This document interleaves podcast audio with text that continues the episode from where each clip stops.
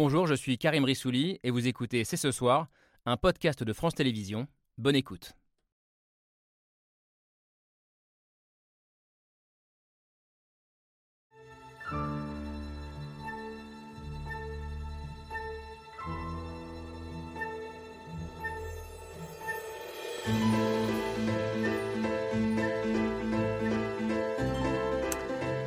Bonsoir à toutes et à tous, soyez les bienvenus sur le plateau de C'est ce soir.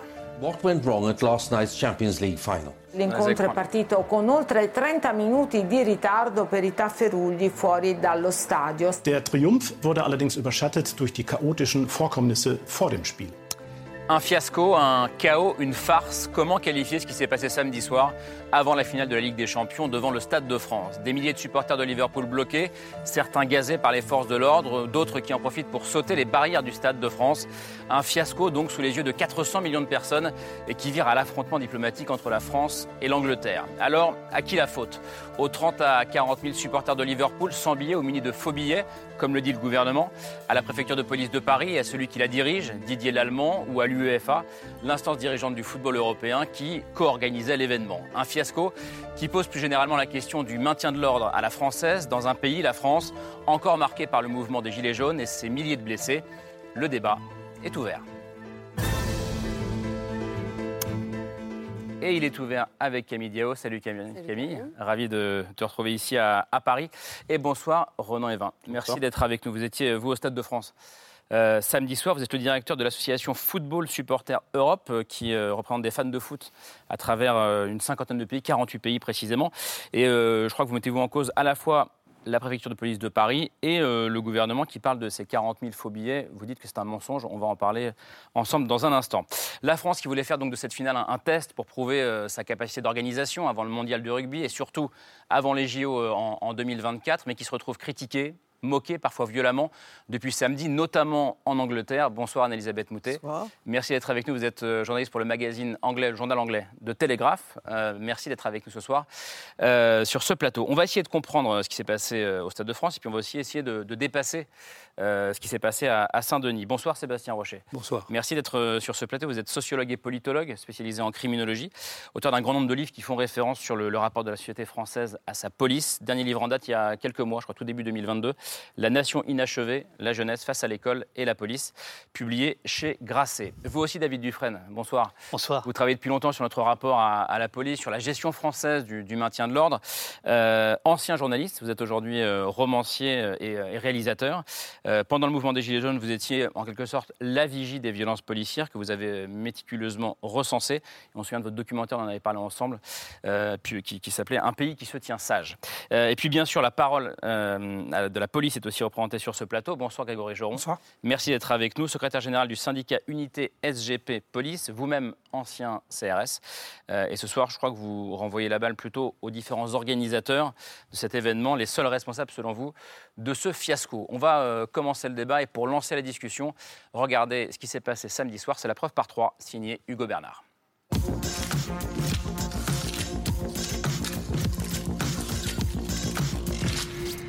La preuve par trois commence par cette image. Une photo prise samedi à Saint-Denis et dans laquelle il y a Grantin des supporters. Des milliers de supporters bloqués aux abords du Stade de France alors qu'ils devaient assister à la finale de la Ligue des Champions.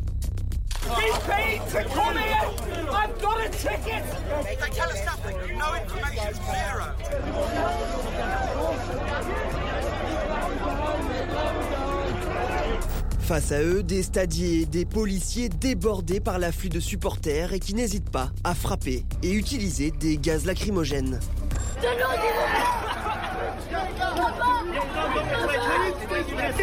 La cohue va durer des heures, retardant de plus de 30 minutes l'un des matchs de football les plus attendus de l'année. Résultat, dans cette image, il y a aussi grand 2, le logo de la Ligue des Champions.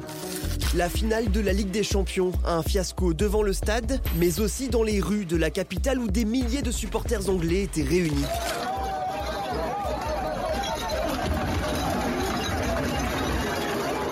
Des images désastreuses qui ont fait le tour du monde. Des scènes de chaos, de violence. Thousands of its fans were stopped from gaining access to the ground. 105 Festnahmen, 238 Verletzte. Dejó imágenes realmente lamentables.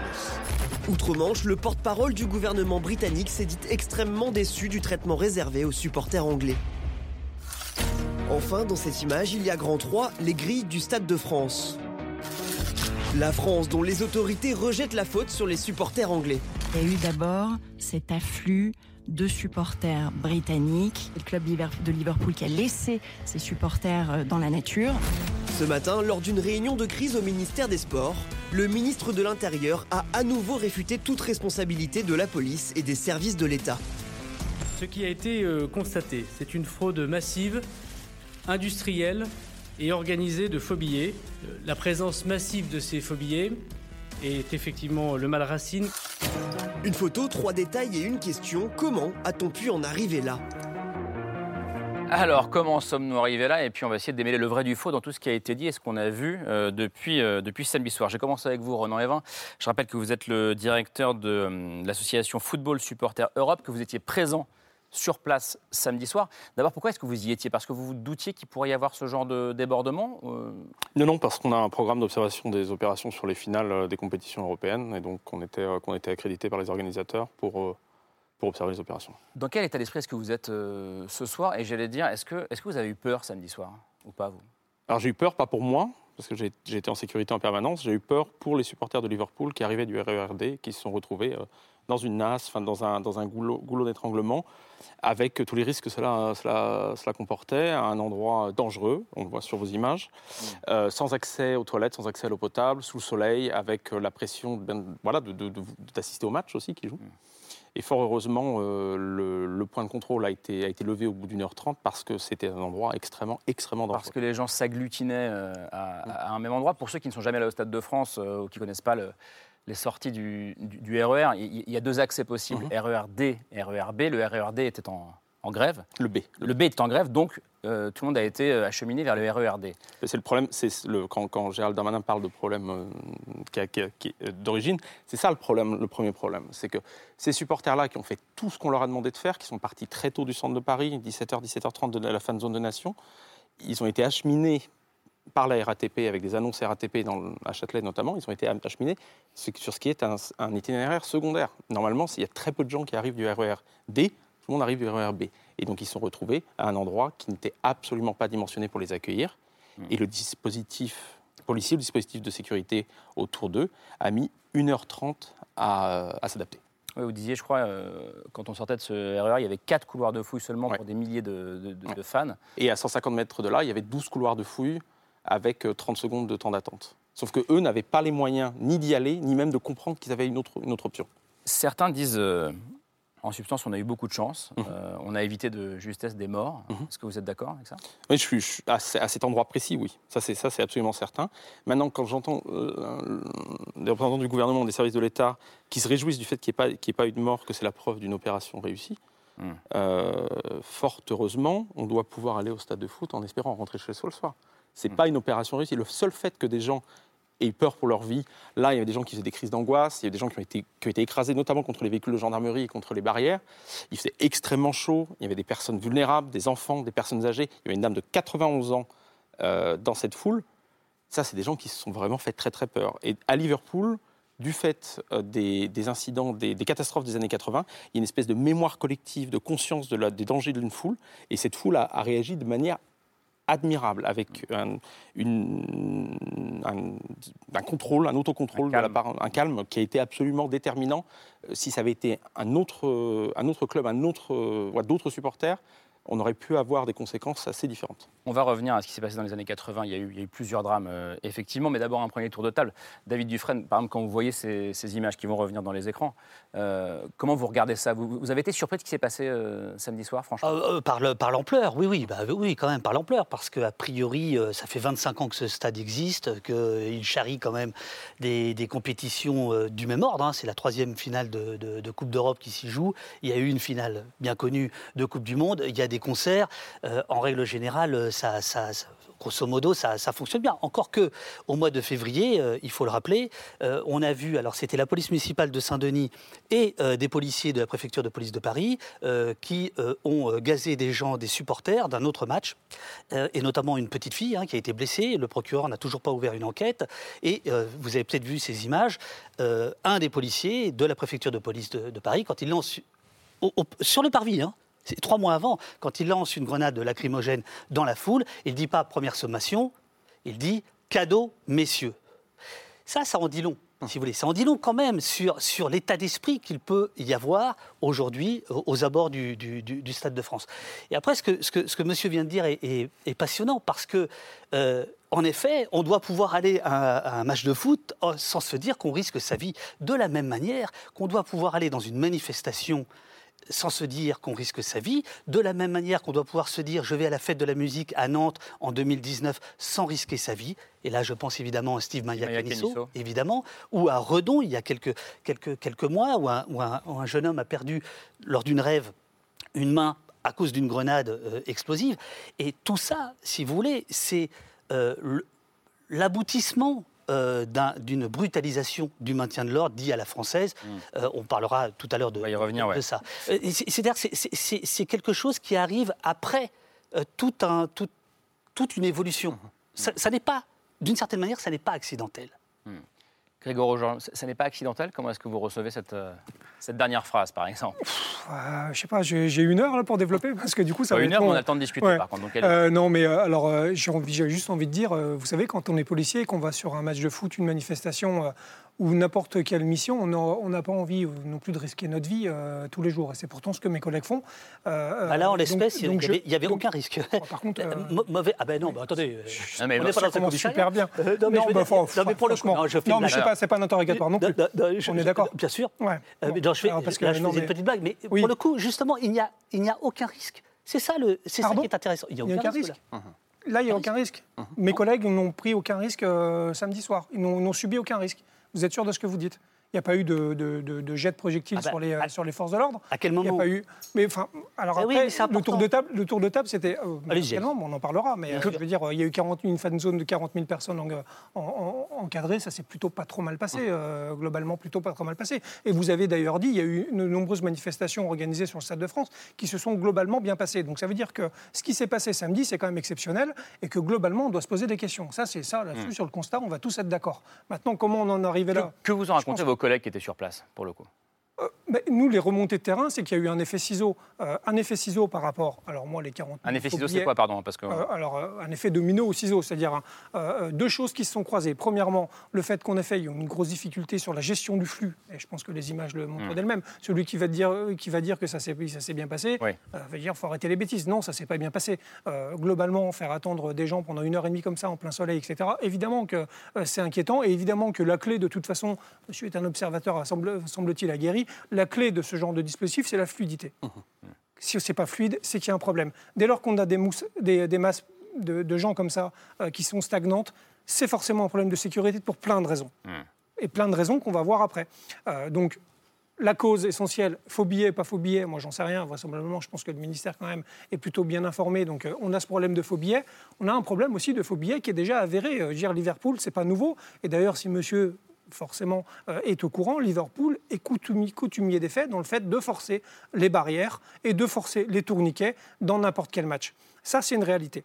Donc, peut-être pas sur cette ampleur-là, mais pour autant, c'est dit, souvent dit, et c'est ce que disent aussi les services de renseignement. Donc, on est au courant qu'il va de toute façon y avoir un enjeu et une difficulté par rapport à cet afflux de personnes sans billets, avec faux ou d'ailleurs sans billets du tout, qui vont essayer de, quand même d'atteindre les, portes de- les portes du stade. Après, on a une un cumul de problématiques.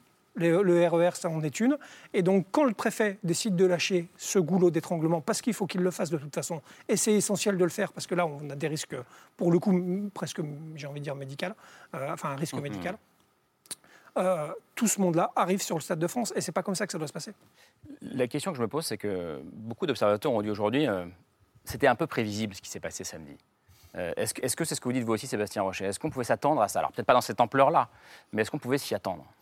Euh, Non, enfin moi je ne pouvais pas euh, m'y attendre. Je crois qu'on a affaire à ce qu'un sociologue très fameux, James Rayson, appelait les accidents organisationnels. Pour expliquer simplement ce que c'est, quand le Concorde d'école euh, de, de, de, Roissy s'écrase, il roule sur une pièce métallique qui est tombée d'un autre avion, il propulse cette pièce métallique dans l'aile qui avait une fragilité structurelle et il explose. Et donc c'est la combinaison de ces différents risques qui fait euh, l'accident. Et il y a donc ce sociologue très connu, James Rayson, a théorisé ça et ça a été utilisé pour revisiter, revisiter la sécurité aérienne, mais la sécurité des hôpitaux. Bon, c'est un petit peu pareil. On a la sécurité, c'est différentes couches de dispositifs et de mécanismes qui sont mis les uns à côté des autres ou les uns au-dessus des autres. La première couche, c'est les transports, vous l'avez très bien expliqué. Après, la deuxième couche, c'est euh, l'accès au lieu avec le goulot d'étranglement. Après, on a le passage euh, euh, des, tourniquets. Puis, on a ensuite la réaction de la police. Alors, un mot là-dessus. Le ministre, lui, ce qu'il faut savoir, j'ai travaillé plusieurs dizaines d'années sur la police, ce qu'il faut savoir, c'est qu'on a la meilleure police du monde et qu'elle ne peut pas se tromper. Donc une fois qu'on a bien compris ça, là, on peut tout à fait entrer dans la logique de défense du ministre de l'Intérieur. Vous verrez, tout est aligné. Donc soit ça n'existe pas, donc il n'y a pas de violence policière, soit c'est pas nous. Et donc là, on a déjà les deux lignes de défense qui sont développées par le ministre de l'Intérieur. Bon, moi, je pense qu'il va se ridiculiser, on en reparlera tout à l'heure, notamment par rapport à la presse étrangère, hein, qui ne peut pas mm. du tout accepter ça. Mais mm. on ne peut pas non plus faire de la police la seule cause mm. dans un système complexe. Mais je pense qu'elle a joué un rôle, et puis on y reviendra peut-être plus tard de façon un peu précise. Vous vouliez répondre tout à l'heure à, ce que disait... Euh, je, je, votre prénom, Grégory, Grégory Jean. D'abord, je, reviens tout, à fait sur le fait que les, causes sont multiples et qu'il faudra du temps pour comprendre ce qui s'est passé, qu'il n'y a, pas de solution, de, de, réponse simple à ce qui s'est passé samedi. Euh, sur, sur le travail de la police, il ne faut pas confondre le, déficit, le, fiasco organisationnel et euh, les, conditions de travail des, des, policiers. et des gendarmes sur le, sur le, sur autour du Stade de France. À l'intérieur du stade, je pense qu'ils ont pu faire leur métier dans des conditions acceptables. Autour du stade, ils étaient aussi victimes de ces graves manquements dans le plan, de mobilité. Ils étaient dépassés Vous les avez vus dépasser Ils ont fait ce qu'ils pouvaient.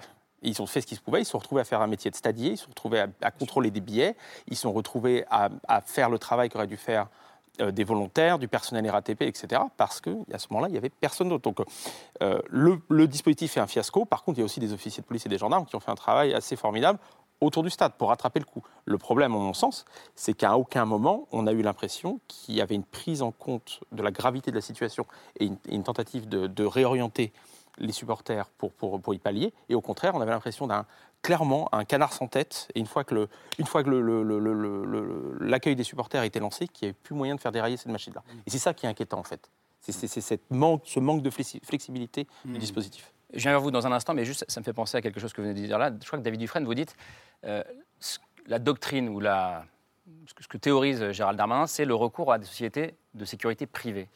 Et, oui. et vous dites là, il a plus euh, compté sur les stadiers que sur les policiers. Voilà, et alors c'est un cas d'école euh, extraordinaire parce que euh, ça va à l'encontre de ce qui est déployé depuis quelques années. Tout le monde se souvient de la loi sécurité globale. En fait, son premier petit nom, c'était la loi du continuum sécuritaire. C'est-à-dire l'idée qu'une partie de la police, parce qu'elle est débordée, va donner une partie de ses charges, voire de ses pouvoirs, soit à la police nationale, à des polices municipales, soit à des sociétés privées, des vigiles, etc. etc. Euh, le stadier, d'une certaine manière, c'est ça. Euh, l'idée euh, de dire que la RATP n'a pas fait son travail, etc., l'idée de dire que les stadiers n'ont pas fait leur travail ou qu'il y a des difficultés de formation, je pense que vous y reviendrez, etc., tout ça, je, l'entends, je, l'écoute, je l'observe, il n'y a aucun problème. Mais ce que je trouve très intéressant, c'est que depuis quelques mois, quelques années, ce qu'on nous vend, notamment en vue des Jeux Olympiques de 2024, parce que c'est évidemment ça l'enjeu dont on parle aujourd'hui, hein, euh, c'est de nous dire on va euh, privatiser, si vous voulez, une partie euh, de, la sécurité. De la même manière qu'on a tout privatisé. On a privatisé tout le service public où on a la PP public-privé. Et on, on, veut faire la même chose. Et là, on voit le fiasco absolu. Mhm. Je réponds juste à une petite chose. Le canard sans tête, si, il a une tête. Elle s'appelle l'allemand Didier, préfet de police de Paris. Cet homme est à la DOPC, euh, à la salle de commandement de la DOPC, euh, donc euh, direction de l'ordre public et, de la, et de la circulation. C'est lui qui pilote tout. Il court-circuite le préfet de Seine-Saint-Denis, parce qu'il faut savoir que la préfecture de police de Paris, elle a, elle a le, pouvoir sur les, les, petites couronnes. Et donc, c'est ce monsieur Et là, je serai en désaccord avec euh, Sébastien Rocher, alors qu'en règle générale, je, je suis d'accord, qui quand même, depuis euh, quelques années, a voulu donner au maintien de l'ordre une vision extrêmement euh, répressive, extrêmement sécuritaire. Et c'est ce qu'on a vu là. C'est- c'est- les images qui ont choqué, c'est les gazeuses, c'est les lacrymogènes. C'est ça qui a choqué. Et, euh, c'est dommage parce que le petit reportage était super, mais vous avez coupé juste avant euh, une scène incroyable d'un policier qui met à terre un, un homme, qui, qui lui donne un coup de pied et qui euh, relâche le type et, et il repart, comme si le policier se faisait justice lui-même. C'est pas ça la police. Donc tout ça, si vous voulez, c'est un, c'est un condensé. Ce qu'on a vu là, c'est- de ça dont on parle en fait. Mais je ne voudrais pas être l'avocat de, de- de l'allemand, du préfet de police, mais euh, il est lui-même euh, mis dans ses fonctions en Conseil des ministres. Et il est, euh, s'il avait le malheur de déplaire, sa durée de vie serait estimée à 48 heures. C'est comme ça que ça marche en France. vie Donc, s'il est là, c'est Donc, qu'il est soutenu. C'est qu'il est soutenu politiquement. Le ministre l'a soutenu. Emmanuel Macron euh, l'a soutenu. Euh, donc, il, est une pièce d'un dispositif qui est connu. Il a annoncé la couleur lui-même. Il a dit Vous croyez que je, suis dur Rassurez-vous, je serai encore plus. Il a annoncé la, couleur. Et cette couleur, elle est politiquement euh, validée. Donc, il est un élément d'un puzzle, mais je pense qu'il faut regarder euh, la totalité et les responsabilités euh, politiques, à mon avis, auxquelles M. Darmanin essaye aujourd'hui d'échapper en disant C'est pas moi, c'est l'autre. Alors que la presse internationale, voilà, euh, n'a pas la même opinion. Comment est-ce que vous regardez ça, vous, Anne-Elisabeth Moutet? C'est vous, la presse internationale, ce soir À moi toute seule. Vous l'incarnez. Euh, euh, bah, D'Angleterre, en tout cas de Grande-Bretagne, on regarde ça avec un, stupéfaction, et deux, évidemment, les gens sont euh, furieux parce que. Vous, euh, vous dites qu'ils on- sont foudrage. Ils sont au foudrage, c'est absolument vrai. Euh, D'abord parce que ces, ces, ces fans, comme monsieur l'a très bien dit, étaient des fans calmes, qu'on leur fait une réputation épouvantable, que les fans de Liverpool ont eu plusieurs fois à tort, on leur a fait plusieurs fois une mauvaise réputation qu'ils ne méritaient pas. Vous avez évoqué les incidents des années 80, 97 morts au stade de Hillsborough en 1989, et ils se sont fait insulter par les journaux londoniens et les politiciens londoniens, et ils ne l'ont jamais oublié. Il a fallu des années pour que des excuses soient présentées. Ils viennent en France, on voit bien, il y a des personnes âgées, il y a des enfants, il y a des familles. Notre reporter euh, Jason Bird du, du Télégraphe était là. Euh, ils attendent trois heures, certains, pour certains. Euh, lui, notre reporter est arrivé à 18h30, il a fait la queue pendant trois heures avec, avec, avec les, gens qui attendaient. Et les Anglais ont une passion, c'est de faire des queues extrêmement calmes, en attendant vraiment patiemment et poliment. Et néanmoins, les choses se- sont empirées. Alors, y a, dans le maintien de il y a une chose que les Anglais ont tous repris parce qu'ils l'ont vécu eux-mêmes. Euh, les gens qui ont pris le RER D euh, se sont fait dépouiller, une partie en tout cas, se sont fait attaquer par des bandes de jeunes à la sortie du RER. C'est arrivé au retour, c'est-à-dire qu'ils disent que là, on a vu des policiers qui ne faisaient rien alors qu'on se faisait agresser, alors qu'on se faisait voler des sacs à main et euh, euh, autres, comme on dit maintenant en France, incivilités. Alors ça aussi, ça choque beaucoup. Une police qui est prête, il y a une photo à la, à la une du Daily Mail assez choquante où on voit ces gens-là justement et devant eux, il y a un policier seul qui est en train calmement de pulvériser du gaz lacrymogène. Euh, et euh, là, euh, les gens qui sont derrière des grilles et qui ne peuvent pas sortir, on peut leur faire ça. Mais en revanche, quand ils se font dépouiller par des bandes du quartier, là, il n'y a plus personne, la police regarde sans rien faire. Ça choque énormément. Il y a cette espèce de rupture brutale de ce qui serait la sécurité qu'on dev- qu'on devrait pouvoir attendre dans quelque chose qui est censé être un événement joyeux. Maintenant, moi, j'ai- deux autres questions à poser. L'une des questions, c'est il y a forcément eu des réunions préparatoires au niveau préfectoral, au niveau de la police, tout ce qu'on veut avant. Ne savait-il donc pas qu'il On y rappelle, avait que un les finales, en on rappelle que la finale devait se jouer à Saint-Pétersbourg, euh, Oui. en Russie, et il y a trois mois. Donc, euh, au début de la guerre, on a appris qu'elle serait euh, jouée ici à Paris. Les, y a eu trois mois pour se les préparer. réunions, hein, les réunions, c'est une semaine avant. Euh, et les réunions, c'est plusieurs réunions avec toutes les parties prenantes, avec la RATP, avec les, avec les gens de l'UEFA, avec les stadiers, avec les, les polices municipales, etc. Et ne savait-il donc pas ce qui allait se passer avec le métro? Enfin, je veux dire, c'était pas. en général, il y a des préavis de grève, donc tout de même, il y a une question qui est assez mystérieuse. Je, je- je reviens sur, sur plusieurs choses, mais sur la question de, de- de ce que disait Anne-Elisabeth Moutet, des- de ces vols, de ces incivilités, comme vous disiez, qui ont, qui ont eu lieu. Euh, ça aussi, les supporters de Liverpool vous les ont, euh, vous, vous les ont confiés. Oui, Euh, Effectivement, et je crois que ça montre, ça montre une chose, c'est que, c'est que l'ensemble des risques, l'ensemble des risques de ce qu'on a vu devant, devant nos yeux euh, au Stade de France était annoncé, était connu. Vous parlez des, ré- des réunions préparatoires. Le club de Liverpool sait très bien qu'il y a une culture à Liverpool sur des faux billets. Le, le club de Liverpool a été très clair avec les autorités, avec les pouvoirs publics. qu'il faudra faire face à ce risque. Il est connu, il est identifié, ça fait partie de la culture du club. Je ne sais pas si 30 000, c'est un chiffre Non, non, c'est- complètement fantaisiste. Oui, C'est bien ce qui est bien ce complètement dit. Mais c'est contesté euh, déjà par les Britanniques. Oui, oui. sur les- ouais. La ministre des Sports parle de 30 à 40 000 faux C'est billets. complètement C'est n'importe fantaisiste. quoi. C'est impossible. On a- on a- moi, j'ai passé trois heures aux portes. Il y avait effectivement quelques faux billets. Il y avait surtout des fausses accréditations parce que je pense que c'était- c'est perçu comme étant plus simple à Mmh. trafiquer. Mais c'était des choses faites sur, sur des imprimantes euh, domestiques. Pardon, Il n'y a pas de trafic de billets. Pardon, mais c'est très grave. Si, si c'est faux, Ah oui, c'est grave. si la ministre euh, ou, euh, ou M. Darmanin dit il y a 30 à 40 grave. 000 faux billets. Mais regardez dans, dans quoi, ils sont, mensonge, regardez dans euh. quoi ils sont informés. Dans quoi ils sont euh, enfermés, pardon. C'est la perception des supporters de Liverpool dont vous, dont vous parliez tout à l'heure. C'est-à-dire, ils, se- ils sont- ils se sont préparés pour un match sur la base de ce qu'était une partie des supporters de Liverpool il y a 40 ans. Voilà la réalité. En- avec, toute cette communication sur le fait qu'ils allaient être dangereux, que c'était un match à risque, qu'il fallait éviter qu'ils croisent les supporters du, du Real Madrid, etc. Mais les supporters de Liverpool d'aujourd'hui sont incroyablement pacifiques. C'est des gens qui, euh, qui, ont été- qui ont joué contre le Real Madrid à Kiev en 2018 sans le moindre incident, qui ont joué à Madrid euh, contre Tottenham en finale également en 2019 sans aucun incident. Donc ce n'était pas un match à risque. On a confondu le fait d'accueillir de nombreux, bah, très nombreux supporters et le fait d'avoir des publics à risque. Et on le voit encore aujourd'hui avec la ministre des Sports qui reproche aux supporters de Liverpool d'être venus à Paris. Mais pourquoi est-ce qu'on organise une finale si c'est pas pour que les gens viennent, dépensent de l'argent, profitent de la ville, etc. Et puis voilà, on est encore dans un espace où on a la liberté de circulation et cette liberté de circulation-là, ça euh, s'applique également aux supporters. Micro détour par les années 80 parce qu'on parle beaucoup de ce qui s'est passé. Oui, euh, je- ceux qui nous regardent ne le savent pas vraiment. Je reviens un instant justement sur ce drame, cette catastrophe de Hillsborough, donc qui s'est tenue en 1989. Euh, donc vous- comme vous le disiez, c'était plus de 90 morts, quasiment une centaine, euh, parmi des supporters qui essayaient d'accéder à un match qui opposait Liverpool à Nottingham. Et à l'époque, euh, les supporters du Liverpool, effectivement, avaient été tenus pour responsables par, enfin voilà, les groupes d'ultra, les hooligans. On avait fustigé leur violence. Et ce n'est que 25 ans plus tard, en 2012, euh, qu'un rapport est paru en Angleterre qui mettait en avant la responsabilité première à la fois des organisateurs et des forces de police euh, dans ce drame. Hier, en se baladant sur Twitter, je suis tombée sur le tweet d'un parlementaire anglais qui était présent euh, en 89 à Hillsborough et qui demandait aux autorités françaises de reconnaître leurs responsabilités, de s'excuser. Et, et ben, je me demandais justement, Ronan Evin, si, si vous, vous voyez ce, ce déni, euh, que, ce déni du ministère de l'Intérieur comme une sorte de remake de, de ce qui s'est passé il y a plus de, de 30 ans maintenant. Ça a, une, ça a une- ça a une renan- résonance terrible. Moi, je ne me permettrais pas de, de- de faire cette comparaison ou ce parallèle, mais c'est les supporters de Liverpool eux-mêmes qui le font. C'est les gens qui sortaient de ce, de ce goulot d'étranglement, qui étaient des gens qui ont maintenant 50, 60, 70 ans, qui étaient présents à Hillsborough, qui ont perdu des proches, qui faisaient cette comparaison.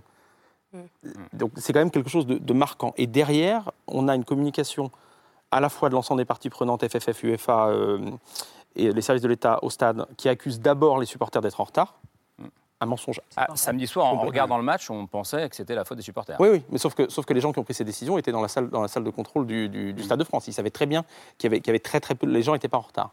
Et, et ensuite, quand on les accuse d'être responsables eux-mêmes, eux-mêmes de ce qui leur est arrivé à cause des faux billets, c'est des accusations qui sont complètement fantaisistes, et puis qui sont très proches de ce qui était à l'époque la réponse des autorités britanniques à Hillsborough. Donc c'est- c'est inacceptable, c'est irresponsable et c'est insultant pour la mémoire, de, la mémoire collective des supporters de Liverpool. Elisabeth Moutet. Oui, alors ça, je crois que c'est très important.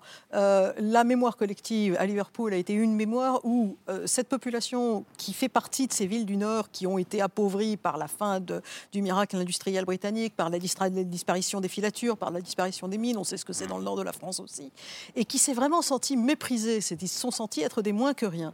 Et que ça leur arrive de nouveau et qu'on leur re- qu'on recommence à expliquer, on les décrit à la fois comme étant des, des faussaires industriels, ce qu'ils ne sont pas, et comme étant des, des hooligans, ce qu'ils ne sont plus depuis très longtemps, euh, c'est quelque chose qui choque énormément en Grande-Bretagne. Et ceci alors que l'une des raisons pour laquelle Boris Johnson, un conservateur, a gagné les élections dans le nord de l'Angleterre, c'est parce que euh, les, les, les, les, euh, les gens du nord de l'Angleterre se sont sentis méprisés par les élites de la capitale, qu'elles soient socialistes ou, ou- ou conservatrices. Et vraiment, tout ça, ça résonne à beaucoup de points de vue en Grande-Bretagne et euh, la, la vision générale qu'ils ont de la France n'est pas bonne. Maintenant, je, je vous passerai une confidence de quelqu'un que je ne nommerai pas, mais qui est euh, euh, dans les structures du ministère de l'Intérieur et qui dit mais Ici, ici en France. en France, oui. Et qui dit, tu sais, un coup de, un coup de euh, gaz lacrymogène sur des, sur des, des, supporters britanniques, c'est pas dangereux, ils votent pas.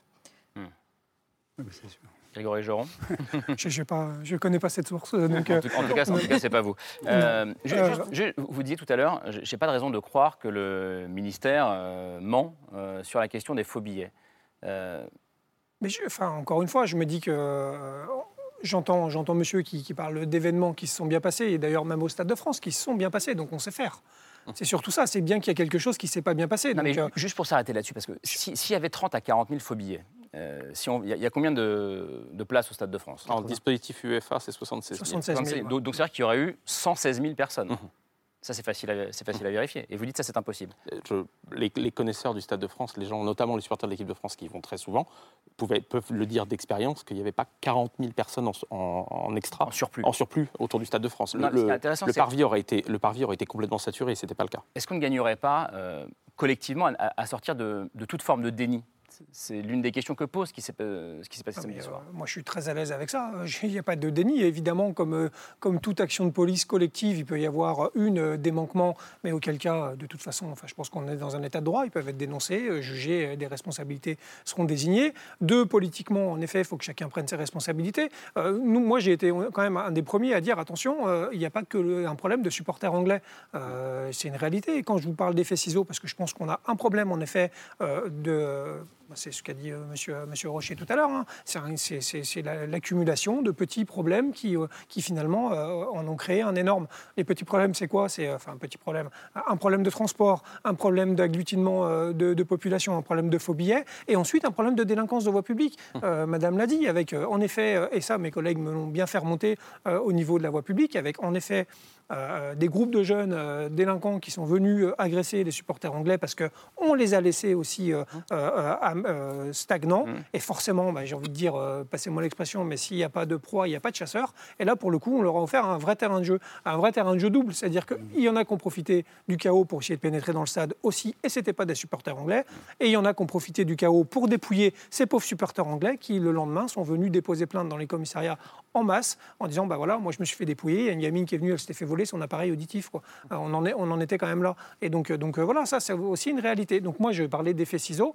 On, était on a été, j'ai été d'ailleurs, et on a été un des seuls syndicats à prendre cet axe-là, mais c'est pas un axe parce que c'était la réalité de terrain qu'on nous a remonté. Sébastien Rocher puis David Dufresne sur ces, sur ces Oui, alors ce que je trouve intéressant, c'est de regarder la police par le haut, parce que euh, très souvent on la regarde par le bas. Et dans mm. certaines chaînes de télé, on voit toujours des voitures qui vont très vite et on imagine que la police qui conduit très vite, c'est une très bonne euh, police. Donc je pense qu'il faut d'abord la regarder du point de vue de la conception. D'abord, la police, c'est une conception des libertés politiques. Les libertés d'aller et venir, de circuler, etc. Ensuite, c'est la conception des dispositifs eux-mêmes. Et au bout de la chaîne, vous avez les agents qui sont souvent les lampistes, ceux qui ont, ceux qui ont besoin d'être mieux formés. Mais ce qu'on n'interroge pas, c'est les dispositifs. Et là, dans tout ce qui s'est dit, un peu, ce, que je, ce que je note, c'est d'abord la faiblesse du renseignement. C'est-à-dire que ce qui fait une police efficace, c'est une police renseignée. Bon.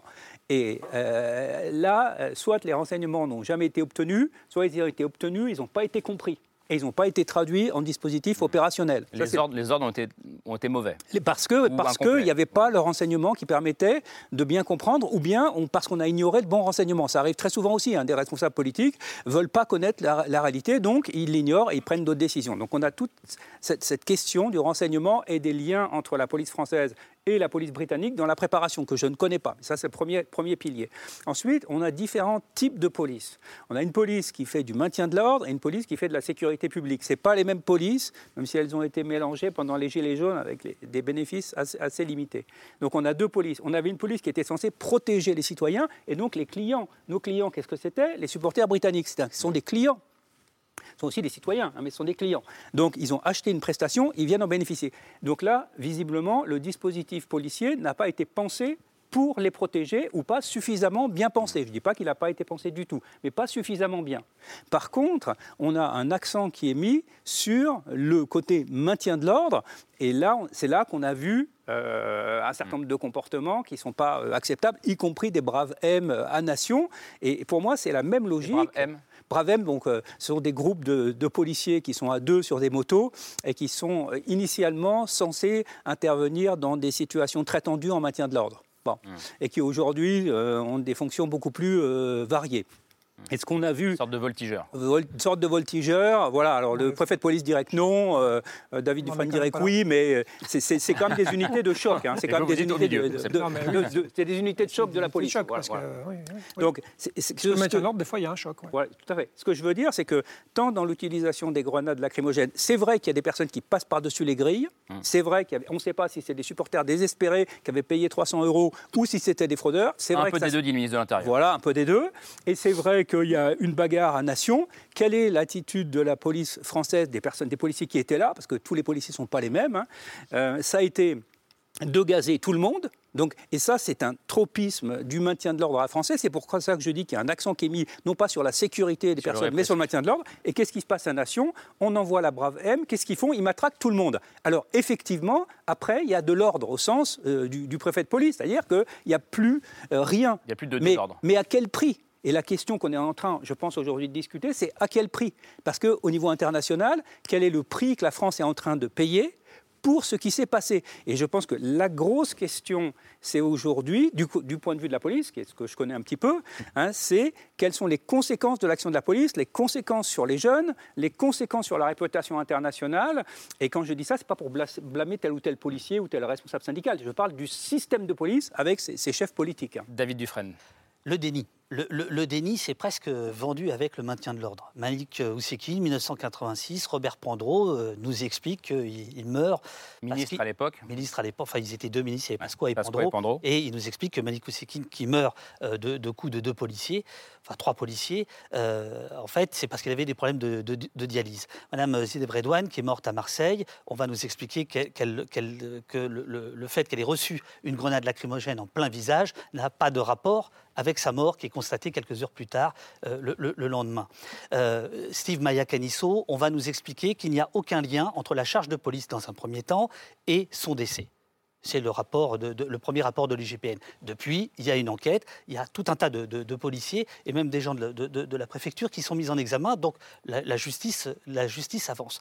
La salpêtrière, à l'époque de, de, Christophe Castaner. On se rappelle, euh, c'est le 1er mai 2019, euh, l'attaque de l'hôpital de la Salpêtrière. Euh, c'est vous qui avez sorti les vidéos, je crois d'ailleurs. On a, on, on a démonté, démonté on a démonté ce version. mensonge d'État. Et là, je suis d'accord absolument avec Sébastien Rocher. Il faut prendre de la hauteur. La police, la politique, c'est la même racine. C'est la gestion de la cité. C'est de ça dont on est en train de parler ce soir. On parle foncièrement de, de, de, de, politique. politique.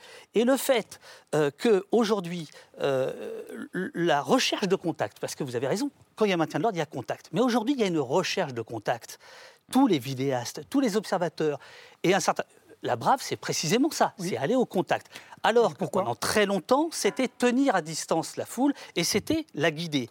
Ce qui n'a pas été fait au Stade de France. Elle n'a pas été guidée. La, la foule n'a pas été guidée. Elle s'est retrouvée empaquetée sous, sous l'autoroute dans une situation absolument incroyable. Euh, donc, euh, c'est en fait de tout ça dont on parle. Et ça, c'est extrêmement important. C'est-à-dire que moi, je veux bien qu'on pinaille sur telle ou telle arme, tel ou tel euh, personnel. Est-ce que c'est lui ou est-ce que c'est cette compagnie-là, etc. C'est foncièrement qu'est-ce qu'on entend par maintien de l'ordre aujourd'hui.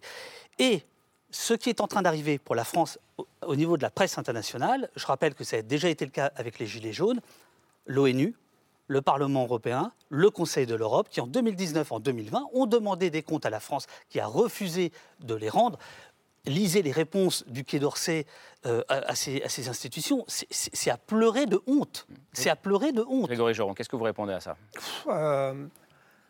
J'ai tellement de choses qui me viennent en tête. Est-ce qu'il y, qu y, a une part de vrai dans ce que dit David non, Dufresne je, pour vous je, Moi, je, alors oui, enfin une part de vrai. Euh, pas dire que M. Dufresne euh, ment déjà, ça serait, ça serait un procès d'attention pas, pas, très élégant. Euh, non, j'ai juste envie de dire attention. Moi, je, je suis toujours méfiant des comparaisons à l'international, pour plein de raisons. D'ailleurs, l'histoire nous a un peu donné raison, m'a un peu donné raison ces derniers temps. On voit bien aussi l'incapacité des, des, pays euh, qui sont dans le programme Godiac à faire face à des maintiens de l'ordre violents. On a vu qu'au Pays-Bas, euh, ils ont quand même tiré à l'arme réelle euh, sur des manifestants il n'y a pas longtemps. Pourtant, ils font partie du programme Godiac. On voit qu'en Suède. Ah, Pardon, je vous coupe parce que c'est juste pour qu'on comprenne tous ce qu'on dit. Le programme Godiac, Camille. Oui, juste un petit point sur ce Voilà. programme. Donc, il y a Vous une expérimentation qui a été menée entre 2010 et 2013 par une dizaine de pays européens. Ça s'est passé en Suède. Euh, donc, une dizaine de pays dont la France ne faisait pas partie pour essayer de repenser justement euh, la doctrine du maintien de l'ordre et, et la baser plutôt, enfin, faire émerger des bonnes pratiques, pratiques qui seraient plutôt basées sur euh, une forme de communication en continu avec les, les organisateurs d'une manifestation. Et donc, c'est surtout des pays du nord de l'Europe, notamment la Belgique, euh, qui euh, maintenant gèrent euh, les foules avec toujours ce souci euh, de, de- de la communication et, et- et d'éviter à tout prix, euh, enfin, de la désescalade, quoi, on va dire. Voilà. Alors merci, vous m'avez donné les deux autres pays. Donc on a vu que les Pays-Bas ont tiré à l'arme réelle sur des manifestants, qui étaient pourtant, c'est pas une manifestation extraordinaire. En France, on en a vécu euh, 52 quasiment en un an, euh, qui étaient autre- d'une autre intensité. des Gilets jaunes. Donc je commence. Ça, c'est des problèmes Godiac. Bruxelles, il n'y a pas si longtemps, on voit les images, on s'en rappelle un peu, c'était une catastrophe. Les chiens aux mordants, euh, programme Godiac aussi, vous l'avez dit. Et la Suède, qui s'est réveillé il n'y a pas longtemps avec un gros mal de crâne et euh, dont moi j'ai reçu justement euh, un journaliste qui est venu m'interroger sur l'armement intermédiaire parce que les policiers là-bas ils veulent quasiment plus y aller parce qu'en fait ils ont peur et qu'ils font face à une violence qu'ils n'arrivent plus à encadrer. Donc tout ça c'est la situation qu'on vit dans des pays qui ont prôné la désescalade pendant des années et qui se retrouvent face à des responsabilités qu'ils n'arrivent plus à assumer parce que finalement ils sont allés un peu trop loin dans cette idée-là que vous avez, Monsieur Dufresne, et qui moi me semble pas être, drôle, pas être parce le bon moi, chemin. pas parlé, là. Non, non, mais vous alliez en parler. Ou Ah, Monsieur non. Rocher, je vous ai devancé. Ah, Ok. me dites Ah, pas ben, non. Là, il ment par alors, contre. ah, non, c'est vous le procès d'attention, là. Là, flagrant délit. Mais alors, Monsieur Rocher allait en parler, je pense. Flagrant mais- délit. Donc, je termine. Donc je termine. c'est. Pas un programme. Godiac n'est pas un programme. mais c'est un échange bah. de bonnes pratiques bah. entre les polices elles-mêmes. Oui. C'est jamais un programme donné. qui a non, bah non, un échange de bonnes pratiques, c'est-à-dire que vous asseyez autour d'une table et vous discutez. Ça n'a jamais été un programme de l'Union européenne, c'est-à-dire un dispositif avec des règles et ensuite une mise en œuvre qui Alors- soit suivie. Ça ne l'a jamais été. C'est un échange de pratiques qui a été inspiré par des pays qui sont soucieux des droits politiques. D'accord. Alors j'ai lu par contre quelques chercheurs accuser la France de ne pas vouloir euh, euh, intégrer le programme Godiac parce qu'on était un peu présomptueux. Bah, globalement, moi quand je vois ce que ça a donné, excusez-moi, je pense qu'on a bien fait de pas y aller. Euh, voilà, ça c'est ça c'est le premier point. Ah bah oui, je suis désolé. Enfin l'histoire me donne raison sur les trois derniers événements là.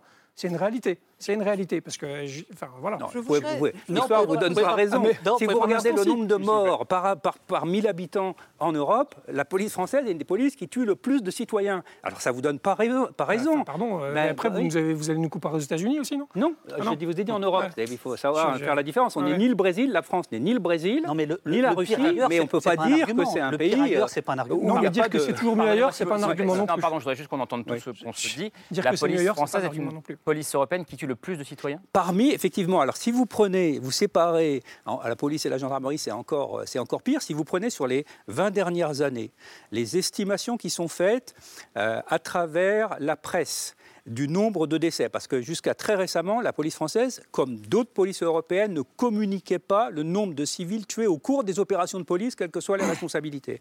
Maintenant, vous, vous comparez les ratios qu'on a en France par rapport aux ratios qu'on a en Belgique, en Grande-Bretagne, en Finlande et en Suède, on est très au-dessus, et y compris par rapport à l'Allemagne. Donc on ne peut pas dire que le système français est bon parce qu'il épargnerait les vies humaines. C'est Pardon. pas- C'est pas, Mais c'est pas ça. Monsieur Rocher, attendez, Voilà. mais vous parlez de quoi exactement? Du nombre Parce de décès au cours oui, des opérations de police. Oui, bien sûr. Bah, alors, si, si face à nous, on a des terroristes, excusez-nous. J'enlève le terrorisme. Ah, bah alors, du coup, ah bah, Joli, mais voilà, vous êtes sûr de vous, du coup, sur Oui. les chiffres, en enlevant le terroriste? Oui, absolument. Sûr, sûr. Je suis sûr. Mais je ne vous dis pas non plus que la France Et, et, et la les Russie, collègues, et mes collègues, ni le qui sont, Brésil. mais les collègues qui sont incriminés, sont, c'est parce que parce que c'est une erreur de, de force, d'emploi d'armes. Comment ça se passe? Ou alors ils étaient dans leur légitime droit? Là, je vous parle, je ne, je ne, on ne sait pas au niveau que- européen. non, mais la manière dont vous le présentez, c'est gênant du coup, parce qu'on a l'impression que les, les, les- les personnes sont gênant, tuées. C'est la, si. la Alors, présentation par les Nations Unies. Oui, mais il faut aller au bout des choses. Des décès au cours des opérations de police. D'accord. Donc c'est ça, c'est ce Ce qu'on m'intéresse, moi, aujourd'hui. Voilà. Et les responsabilités pénales, c'est complètement autre chose, parce Ah bah oui, qu'aux c'est États-Unis ou en France, vous pouvez tuer quelqu'un sous les, les yeux des caméras sans être condamné. Donc le dispositif légal qui vous permet d'incriminer un comportement policier, c'est complètement un autre sujet qui est lié, mais c'est complètement un autre sujet. Oui, bah, ça, c'est un peu lié quand même, parce que Ah, c'est c'est- la- c'est le c'est résultat lié, quand même. c'est Parce que la manière dont vous le présentez, on dirait que les- mes, collègues tuent des personnes Je dis pas un peu plus qu'ailleurs. Bah si, c'est un peu c'est ce qui pourrait Ronan être Evin, compris. pour sortir de cette euh, discussion passionnante pour le coup. Oui, patiente, effectivement. J'aimerais bien revenir un petit peu au football. Euh, je vais rebondir sur plusieurs choses qui ont été dites. D'abord, ce que- ce qu'a dit David, c'est qu'il y a bien des choix politiques qui ont été faits. Il y a des choix politiques qui ont été faits dans l'organisation du match. Le fait de, de- de voir les supporters de Liverpool comme une menace, c'est aussi un choix politique. Il y a un choix politique dans la réponse. Clairement, le gouvernement a choisi une crise diplomatique plutôt qu'une crise euh, domestique. Je pense qu'au final, ils vont avoir les deux, mais ça, c'est, ça, c'est, ça c'est, euh, c'était tout à fait prévisible. Et puis, il y a le refus de voir les supporters de Liverpool comme victimes d'un, dispositif défaillant. Ça, c'est très marquant. Je crois que les Anglais sont très sensibles. Euh, et on a, dans toute la, communication gouvernementale pardon, depuis samedi soir, on a le refus de les reconnaître comme victimes. Même s'il y avait eu 30 000, 40 000 faux billets, qu'est-ce qui, justifie de gazer des, enfants, des personnes âgées, des personnes handicapées? On a vu sur, vos images que vous projetiez tout à l'heure, il y a sur une même photo, j'ai parlé aux deux, il y a une personne qui a 78 ans et une autre personne qui a un déficit mental important. Ces deux personnes-là ont été gazées au gris. Donc même si le dispositif, même s'il y avait eu des, faux billets, rien ne justifie tout ça. Ensuite, sur le dispositif policier et la préparation. Donc il y a quand même eu un refus de voir deux risques. Le risque, encore une fois, des faux billets qui n'a pas été pris en compte. Et là, c'est là, c'est une faute de la préfecture de police parce que c'était un risque identifié. Et puis le risque lié eh bien, à l'afflux de, de personnes sans billets qui a plus à voir effectivement avec des personnes locales, des jeunes gens des, des- des quartiers autour. Qui, qui- c'est un risque ancien qui a, qui a lieu sur plusieurs matchs et qui, a encore une fois, n'a pas été clairement euh, maîtrisé sur ce match-là. Et une dernière chose, sur la coopération des polices européennes. Moi, j'ai quand même du mal à comprendre en quoi refuser le dialogue avec les populations et la société civile, ça aide, ça aide au maintien de l'ordre. Alors vous pouvez penser que ça, vous pouvez penser que la Belgique, les Pays-Bas, etc. ont été amenés à un échec. Mais en quoi ça aide à monter un dispositif de police, de police efficace? Attendez, j'aimerais bien finir. La France s'est complètement isolée, complètement isolée de, tout ce qui est préparation et prévention des matchs. Et là, je, mets ma main coupée sur ce match-là. Ce qui a été communiqué par la police britannique a été ignoré, tout simplement ignoré, parce que c'est devenu la norme. De la même manière, les liens avec la société civile et notamment avec les organisations de supporters a été complètement coupé. Aujourd'hui, la division nationale de lutte contre le hooliganisme, moi je prends mon téléphone là tout à l'heure, j'essaye d'appeler 2, 3, 4 officiers de police de la, de DNLH, je sais qu'ils décrocheront pas leur téléphone. Par contre, je peux appeler, je peux débriefer un match avec leurs collègues néerlandais, roumains, lettons, finlandais, suédois, tous. Donc, il n'y a pas de retour d'expérience, il n'y a pas de prise en compte de ce qui se fait ailleurs, et, c'est- et dans le cadre des compétitions internationales, c'est gravissime, parce que comment est-ce que vous préparez euh, le- l'arrivée de supporters anglais et espagnols si vous ne parlez pas à vos, à vos homologues étrangers? Je vous laisse répondre avant d'arriver. Ouais, enfin, moi, je ne suis, pas le- réponde. je suis pas le porte-parole du ministre de l'Intérieur. hein. Je suis très à l'aise. hein. C'est- un réel problème. vous avez, effet. vous avez contesté, Non, la, vous avez contesté- contesté valeur, la Bodac. valeur de la désescalade et des liens Oui, avec la société oui. civile. Non, non. J'ai non, non, j'ai contesté le programme entre guillemets Kodiak, on va pas revenir sur un programme ou pas programme. Et, euh, et, euh, et non, je conteste pas du tout le dialogue. Mais, enfin, Du coup, je vous, du coup, je vous repose la question différemment. Est-ce que la police gagnerait à davantage à avoir de liens avec la société civile comme le. Non, mais je veux dire, c'est la, clé de- de- du maintien de l'ordre. C'est la clé du maintien de l'ordre. Enfin, je veux dire, je- je- j'ai j'ai, euh, j'ai- participé à cette commission parlementaire, not- notamment celle de Rémi Fraisse euh, après, après le, le barrage de Sivins, où là, pour le coup, euh, Hum. l'électrochoc que ça avait représenté, euh, et, euh, et il y avait des vrais questionnements qui malheureusement sont restés dans le tiroir et, et- et pour lesquels on n'a jamais eu de jamais eu de réponse. Notamment, et moi je prône ça et je l'ai écrit mais des dizaines Ouais. de fois, donc euh, je peux le dire ici, c'est pas gênant. Je l'ai écrit 300 fois. Euh, je pense que le gros, le- le- ce qu'on a raté, la marche qu'on a ratée et qu'on n'a toujours pas rattrapé, c'est la communication. Le problème des Gilets jaunes, en grande partie, c'est la communication. Dire, des gens La qui sont- communication de la communication qui avec les manifestants, pendant le maintien de l'ordre, avant le maintien de l'ordre, après le maintien de l'ordre. C'est la désescale, C'est-à-dire- mais c'est pas grave. Non, non, non, non, non, non, non, non, non, non, désescalade. mais si. je, vais, finir. Euh, non, je par- je par- non, non, mais la désescalade, c'est juste quand même, c'est juste un tango qui se, qui se danse à deux. ça. Et pour que ça marche, il faut, il faut, eh ben ouais, mais pour que ça marche, il faut avoir un interlocuteur. Et Gilets jaunes, il n'y en avait pas, Monsieur Dufresne. Alors, il n'y en avait pas. c'est- C'est passionnant, mais j'ai promis la parole à. Elisabeth Moutet et, on, revient c'était là-dessus un parce peu que le problème. c'est- c'est hyper intéressant. À la fois la question des- de comment est-ce que la police peut voir des manifestants ou des supporters comme une foule et la question des interlocuteurs, mais d'abord je vous donne la parole. Alors, je vais ra- ramener ma question à autre chose qui a beaucoup choqué les Britanniques, et ça a amené des articles en complément dans différents euh, journaux, d'ailleurs pas qu'en Grande-Bretagne, sur le fait qu'un certain nombre de- de- d'actions, les, le- les- les dépouillages, les, incivilités, les agressions, etc., et notamment euh, sur ce tronçon du RER, euh, euh, choquent et le fait que la police voit ça et ne fait rien choque beaucoup les Britanniques. Parce qu'il y a toute une série de faits divers qui ont été rapportés dans la presse britannique et qui ont été rappelés maintenant, notamment les attaques de, euh, de gens, même sur l'autoroute, euh, d'un convoi de Séoudiens qui est arrêté et qui est entièrement pillé. On enlève, les, on enlève les, les malles, on enlève les bijoux, on enlève tout ce qu'on veut. Et il y a une impression que la France a laissé filer un certain nombre de, dérives euh, criminelles dans certaines parties du, du territoire euh, parce que que, euh, au contraire, au lieu d'être allée au contact, elle veut, il y a certains contacts auxquels elle ne veut pas aller. Euh, les, les... Quand il, c'est vous parlez de la police je parle, de, je parle des forces de police dans, dans, les quartiers. Et ça, c'est vraiment quelque chose qui a choqué. Et le fait vraiment qu'il puisse vous arriver quelque chose dans le métro, qu'il puisse vous arrêter quelque chose en sortant du métro, en rentrant chez vous, en repartant tard le soir, et que des policiers, des quarts de police qui sont là ne voient rien, ça a choqué. Et c'est dans tous les journaux. Et ça peut aussi la question des effectifs de police, peut-être pas assez suffisants. C'est ce que vous disiez tout à l'heure, euh, Sébastien Rocher. C'est-à-dire qu'une partie du contrat. Euh, protéger nos clients, vous disiez, n'a pas, pas, été respecté. C'est pas la même chose. il y a différentes, il y a différentes, différentes on a, On a l'impression que c'est un choix. En Europe, euh, on n'a pas vraiment d'indication qu'il y ait de pays qui soient des paradis en matière de délinquance et d'autres qui soient euh, l'enfer. C'est-à-dire qu'en matière de délinquance, euh, les déterminants sont surtout socio-économiques. La police n'a pas un gros effet sur la délinquance. Alors, les policiers, malheureusement, ne le savent pas parce qu'ils ne sont pas formés à la criminologie en France, mais ils le savent beaucoup mieux en Grande-Bretagne.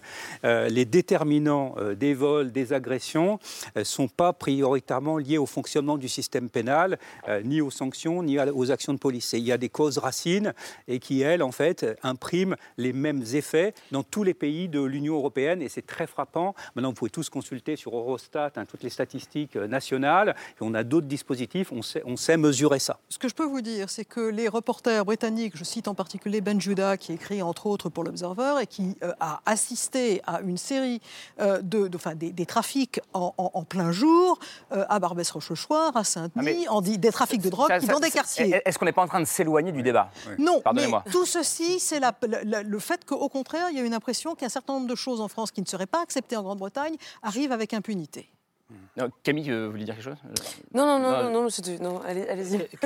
non, moi, je, je, pense qu'on déplace le, le, débat, que, la question existe, ça fait aucun, aucun doute. On dire la question de la communication et de la désescalade la communication, euh, la désescalade, une des premières choses, c'est effectivement ce que, la police française appelait avant les officiers de liaison. Hein, ça existait dans les années 80-90, euh, qui discutaient avec les organisateurs de manifestations. Vous dites que les Gilets jaunes, il n'y avait pas de, de, représentants, ce qui n'est pas tout à fait vrai, puisque certaines manifestations étaient déposées en préfecture. Donc, euh, c'était. Bon, mais qu'importe. Là, le Stade de France, vous, vous, en avez partout. Vous, vous, avez des clubs de supporters, vous avez l'UEFA, vous, avez le, vous avez le Stade de France. Vous, alors là, dans, on parlait du maintien de l'ordre après. Hein. On ne parlait pas d'un service d'ordre. On parlait du maintien, du maintien de l'ordre. Ben c'est un peu différent. Qu'est-ce que vous avez fait là? Ben moi, j'ai rien fait, moi. Non, mais. non, mais c'est marrant parce que. j'ai voilà, non, mais, voilà, oui, oui, non, mais voilà, mais je veux bien porter la charge de tout. Je ne suis pas ministre, je ne suis pas préfet de police. Mais vous savez, je suis. Euh, encore. non, non, pas, oui, vous avez raison, ma carrière n'est pas terminée. Mais, euh, mais euh, je plaisante. le préfet de police, moi, je vais. Enfin, c'est pas, pas le préfet de police, la préfecture de police. Oui. Donc, ça, je, suis pareil, je, je, je l'ai dit, écrit. Moi, je pense que le maintien de l'ordre en France, il y a des spécialistes c'est les CRS, les escadrons de gendarmerie mobile, les compagnies d'intervention. Et ensuite, c'est des forces qui doivent être en plus, qui sont plus mobiles pour venir euh, dans des dispositifs pensés, justement, euh, appuyer, aller au choc, etc. Euh, voilà, c'est comme ça que ça doit se penser. Je pense que depuis un moment, sur la préfecture de police, on inverse un peu la grille de lecture et malheureusement, on met en gestion de foule des collègues qui y sont et qui ne sont pas, qui n'ont pas ça dans, entre guillemets, dans leur formation, dans leur ADN. Hmm. Et ça, moi, je, je, je, je, le dis ici très librement. Je, vous remercie de le dire. Euh, C'était pas facile en 2018 quand on tenait ce Mais je l'ai dit aussi, Monsieur Dufresne, en 2018, je l'ai toujours dit sur tous les plateaux de télé, j'étais sur les mêms que vous, pas en même temps, mais j'étais sur les mêmes que vous, on s'est peut-être croisés, j'étais sur les mêmes que... Mais pareil, mais, mais, mais les premières victimes de ça, de ces dispositifs pensés, euh, M. Rochelle a dit, c'est mes collègues sur le terrain, qui sont eux les lampistes, qu'on met en difficulté en gestion de foule en n'étant pas armés comme il faut, en n'étant pas équipés correctement. Donc vous, naturellement et humainement, quand vous n'êtes pas équipé correctement et que vous n'avez pas une euh, une, une, une, résilience assez élevée face aux, aux, agressions, qu'est-ce que vous allez faire? Eh ben, Soit vous allez bouger, soit vous allez engager les moyens que vous avez. Et ça, c'est bien humain et bien naturel. Et malheureusement, donc, donc, ça, pose la question de, donc ça pose la question de responsabilité au-dessus mais évidemment, de collègues. Oui, mais la, évidemment. la, difficulté, c'est est-ce que le supporter a à payer la peur du policier parce qu'il est ni formé, ni entraîné, ni équipé. non. Est-ce que le manifestant doit être éborgné? 30 éborgnements euh, sous les gilets jaunes, 5 mains arrachées Non, non, laissez-moi parler, parce que vous dites que les, premières victimes sont les policiers. Pardonnez-moi, 5, 5 mains arrachées pendant les gilets jaunes, 30 éborgnements, Zineb Redouane qui meurt, c'est pas rien. C'est pas rien. Euh, Est-ce que j'ai dit ça, monsieur Non, mais j'apporte un complément hum et vous, vous, vous, vous, en ferez un complément, complément. Vous, en, vous en ferez ce que vous voudrez. Pourquoi? Parce qu'entre autres choses, la, la police française utilise des armes catalogué armes de guerre, c'est pas moi, ni vous, ni, ni, même le ministère de l'Intérieur, le Code de sécurité intérieure qui prend les répertoires mondiaux, les, certaines grenades, le LBD, qui sont utilisées par la police française en maintien de l'ordre, ne le sont pas pratiquement par tous les autres pays de pays euh, comparables, ce sont des armes cataloguées armes de guerre. Mmh. Qu'est-ce que ça veut dire? Ça veut dire que la police utilise euh, des armes sur des citoyens des armes de guerre sur des citoyens. C'est, on est, on est, on est là-dedans, si vous voulez. Et ça veut dire que ça, sans ces armes, d'autres pays qui n'ont pas tirent à balles réelles sur les, sur les manifestants. Vous, vous, donnez... Vous, vous, vous, non, mais... Mais oui mais c'est ça. La, c'est ça le résultat. La question, la question du frein. Mais, mais, si. pas du tout. Pardon. L'armement intermédiaire. Par ailleurs, l'armement intermédiarre, c'est super pendant les gilets jaunes, il y a eu à, à trois reprises euh, des, des, des, des, pistolets qui sont sortis de, Et de, les de, collègues de, ont tiré vos collègues. Non, ils ne sont pas tirés. Bah, bah, voilà. On a la, la, la, question, la question de l'équipement, de pouvoir, la désescalade, ça, la, la désescalade, c'est un coût, mais c'est un coût relativement faible. La question de l'équipement, quand même, samedi soir, elle se pose. Il y, a, il y a deux choses, il y a deux éléments. Il y a l'idée de faire une démonstration de force. Il y avait un nombre incalculable de camions de gendarmerie mobile qui étaient garés sur à proximité des, espaces de circulation. Donc la, norme dans un pays démocratique sur une manifestation comme celle-là, c'est de garer ces, camions à proximité évidemment des opérations, mais pas au milieu du chemin. Et ça, des photos que vous avez montrées tout à l'heure, il y a des camions de gendarmerie mobile qui bloquent un tiers du chemin sur un chemin qui était déjà, qui était déjà très peu large. Donc il y avait bien l'idée d'une démonstration de force. On l'a vu en fin de match également, avec un public de Liverpool qui était euh, sonné par la journée et par la défaite, et euh, alors je ne sais pas si c'est des policiers ou des gendarmes qui se sont déployés casqués, masqués en bas de tribune, casqués pardon, euh, et avec un bouclier et des boucliers en bas de tribune pour une raison inconnue. Et on est sur le principal match de football de l'année et on voit ça en bas de tribune. Mmh. Mais sur la question du, du coût, la désescalade, pardon, c'est extrêmement simple. Si les gendarmes mobiles qui étaient au contact hier avaient été équipés avant-hier de mégaphones, Rien que ça. Des mégaphones, ça coûte rien. Mmh. Les supporters savent très bien combien coûte un mégaphone. Mmh. Co comparé à l'équipement, à la lacrymo qui a été dépensé hier, à tout, à tout ce qui a été dépensé avant-hier autour du Stade de France, un mégaphone, ça ne coûte rien. Des mégaphones et des messages en anglais. Oui, oui bien sûr. Oui. Mais il n'y avait ni l'un ni l'autre. Il y avait des gendarmes mobiles qui essayaient de crier face à une foule de plusieurs milliers de supporters. Donc évidemment, ils ne peuvent pas faire leur travail. En Angleterre, il y aurait aussi eu des chevaux. Hmm. Mm. Et les chevaux, ça permet de voir les forces de police à distance. Là, les gens, qui étaient les supporters de Liverpool, n'avaient aucune idée de ce Je, je reviens sur ce que vous avez dit sur les, les policiers qui étaient euh, en, en, bas du stade, euh, casqués et avec les boucliers. Est-ce que ça ne signifie pas, euh, Sébastien Rochet, peut-être qu'ici en France, je ne sais pas, j'ai pas de réponse à cette question, euh, on a peut-être une vision par nature hostile de la foule. Ben, le supporter je est... pense que oui, c'est quand même un des points inquiétants sur, de sur les, sur les 20 dernières années. C'est un des points inquiétants. Moi, je me souviens quand j'avais animé un certain nombre de, de séminaires entre différentes euh, gouvernements européens, forces de police euh, européennes. Euh, à cette époque-là, on disait encore ce que vous avez rappelé, qu'en en fait, on ne montrait pas sa force. Et ce qui est très frappant aujourd'hui, c'est de voir la volonté de montrer sa force. Et ça avait été aussi le cas avec euh, les blindés à roues de la gendarmerie pendant les Gilets jaunes, comme si Paris allait construire des barricades comme on les voit dans d'autres pays. Donc il fallait montrer sa puissance et sa force. Et on, on voit aussi euh, l'idée, dans les Braves M, c'est pareil, les Braves M, c'est toujours ces, ces, pelotons motorisés. Donc elles ont été expérimentées par le préfet Delpuech et elles ont été maintenant complètement Donc intégrées. Le prédécesseur de l'allemand. Prédécesseur de l'allemand, du préfet de police actuel, qui les a en fait installés dans le dispositif euh, permanent de la préfecture de police de Paris. Donc ça, c'est aussi des unités de choc. Donc ce qu'on voit, c'est que ce modèle, moi je l'appelle la modèle de la police qui fait peur. Donc on a une tendance. Alors la France n'est pas euh, à nouveau le Brésil, n'est pas la Russie, c'est très clair, hein, mais on a une orientation vers ce rapport de force et on a, par exemple, quand on regarde la DNLH, la Direction nationale de la lutte contre le hooliganisme, vous allez sur le site web et vous regardez la page web, qu'est-ce qui a marqué? Le nombre d'interpellations.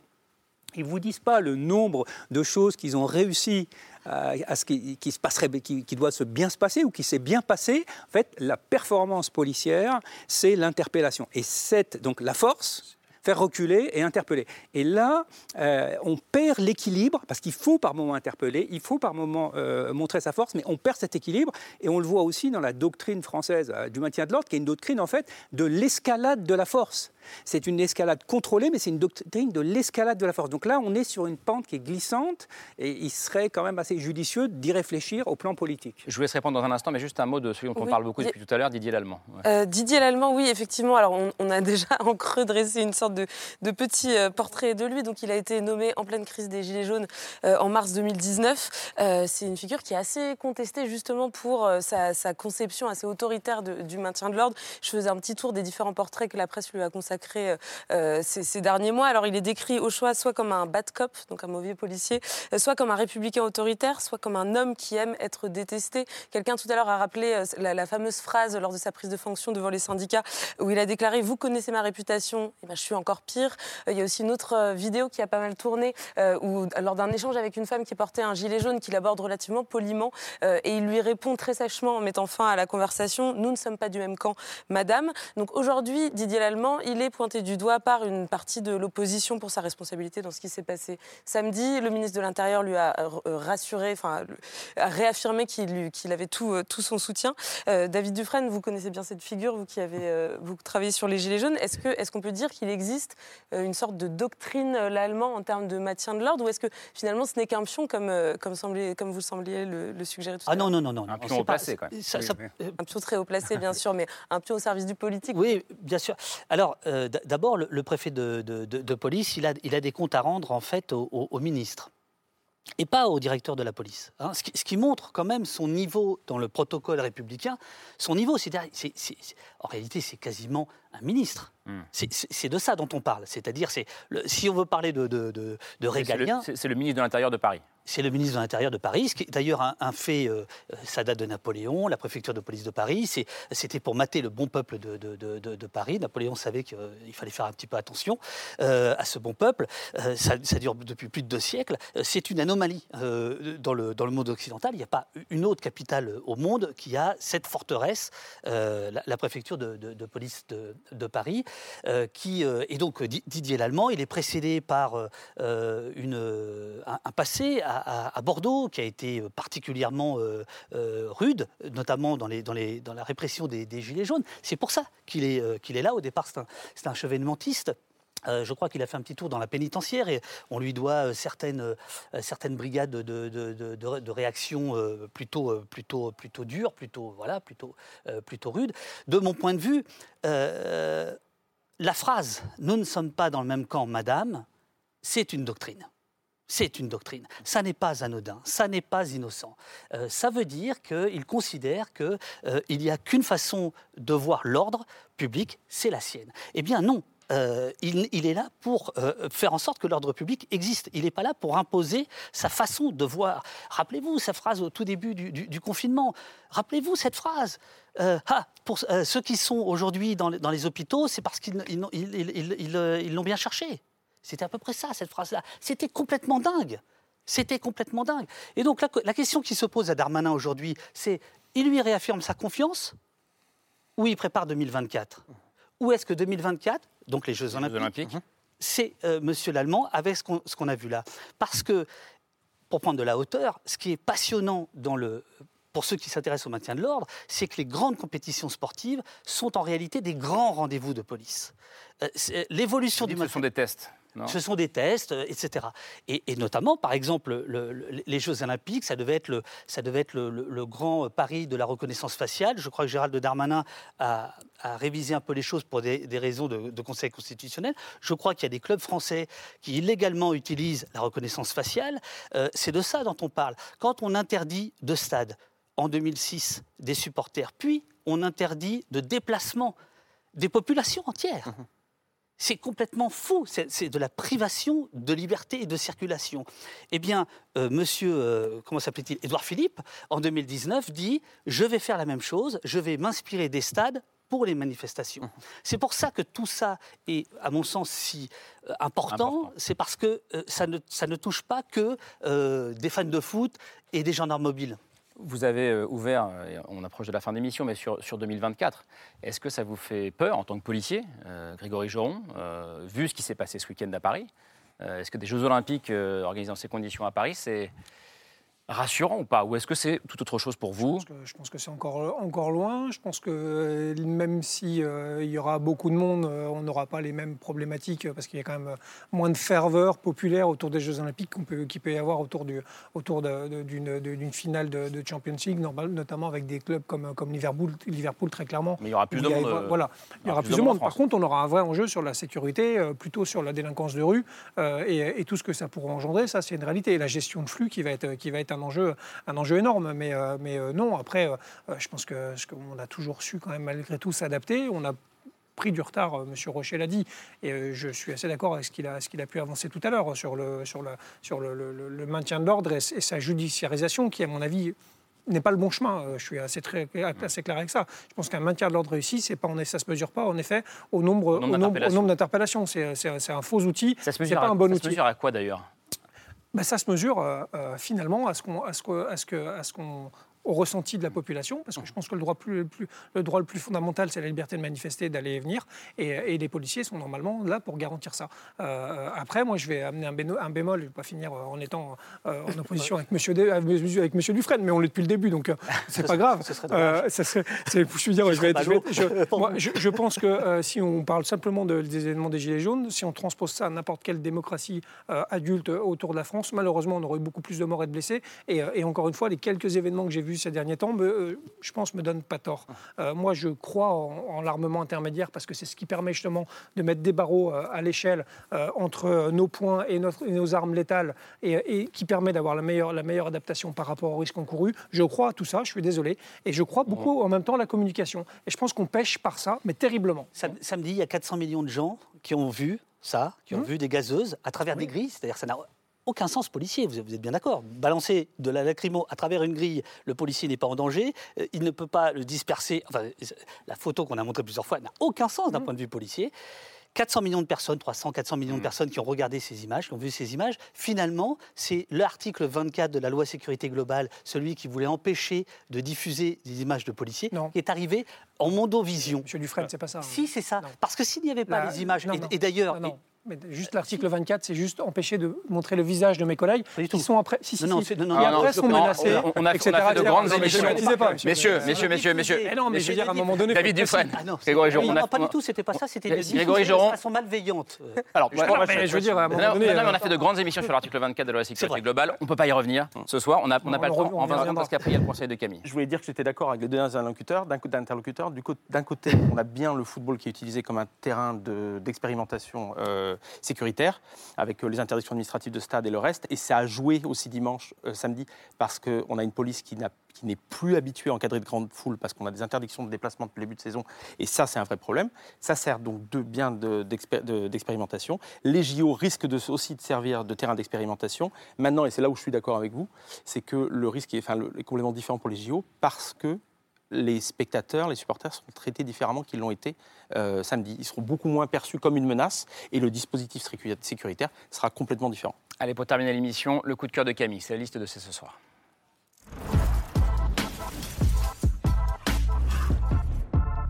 Juste avant la liste, je crois que je vais vous libérer, Sébastien Rocher. Euh, je crois que vous avez un train à prendre. Ouais, mais non, c'est bon, vous restez avec nous Alors, la liste. ah non, ça dépend. non, non, c'est rapide. c'est long. c'est rapide, ça parle de foot, c'est super. Camille, un documentaire qui donne la parole à des supporters de foot, pas des Anglais, mais des Italiens. Oui, euh, justement, pour essayer de dépasser un petit peu cette vision euh, des, supporters qu'on a rendu responsables d'absolument tous les mots samedi soir. Un film qui s'intéresse aux supporters de la Juventus de Turin, et plus précisément un groupe d'ultra qui s'appelle les, les Droghi.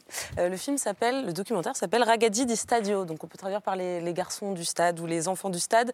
Euh, c'est signé Daniele Segre, il est sorti il y a deux ans en 2020 avec ce sous-titre 40 ans plus tard, euh, parce qu'en fait ce documentaire fait suite à un autre documentaire qui était sorti en 1980 avec le même groupe d'ultra, exactement.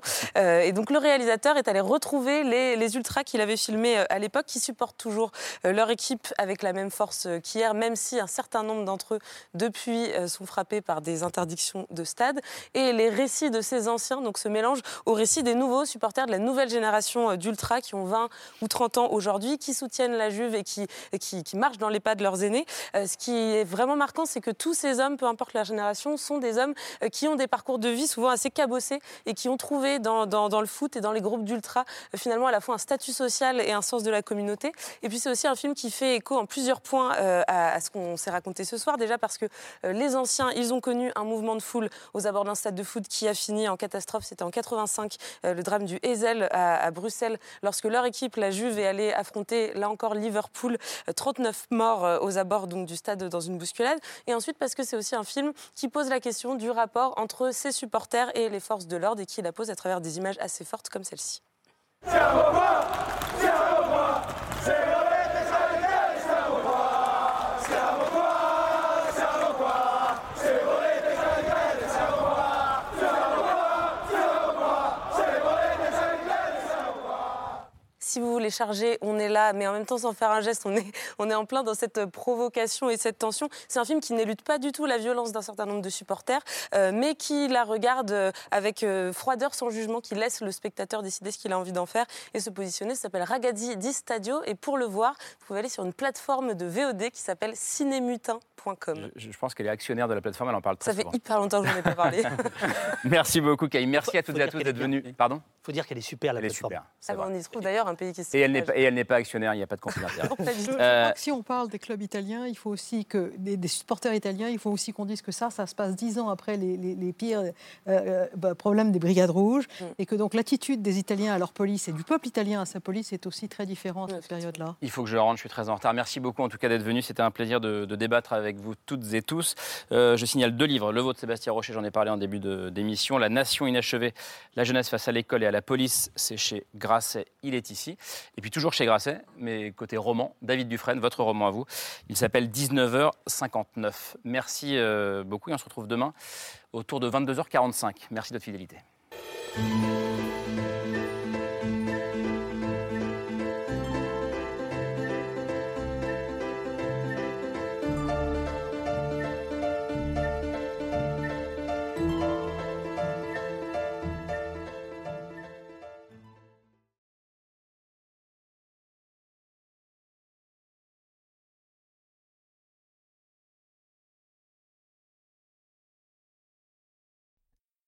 C'était C'est ce soir, un podcast de France Télévisions.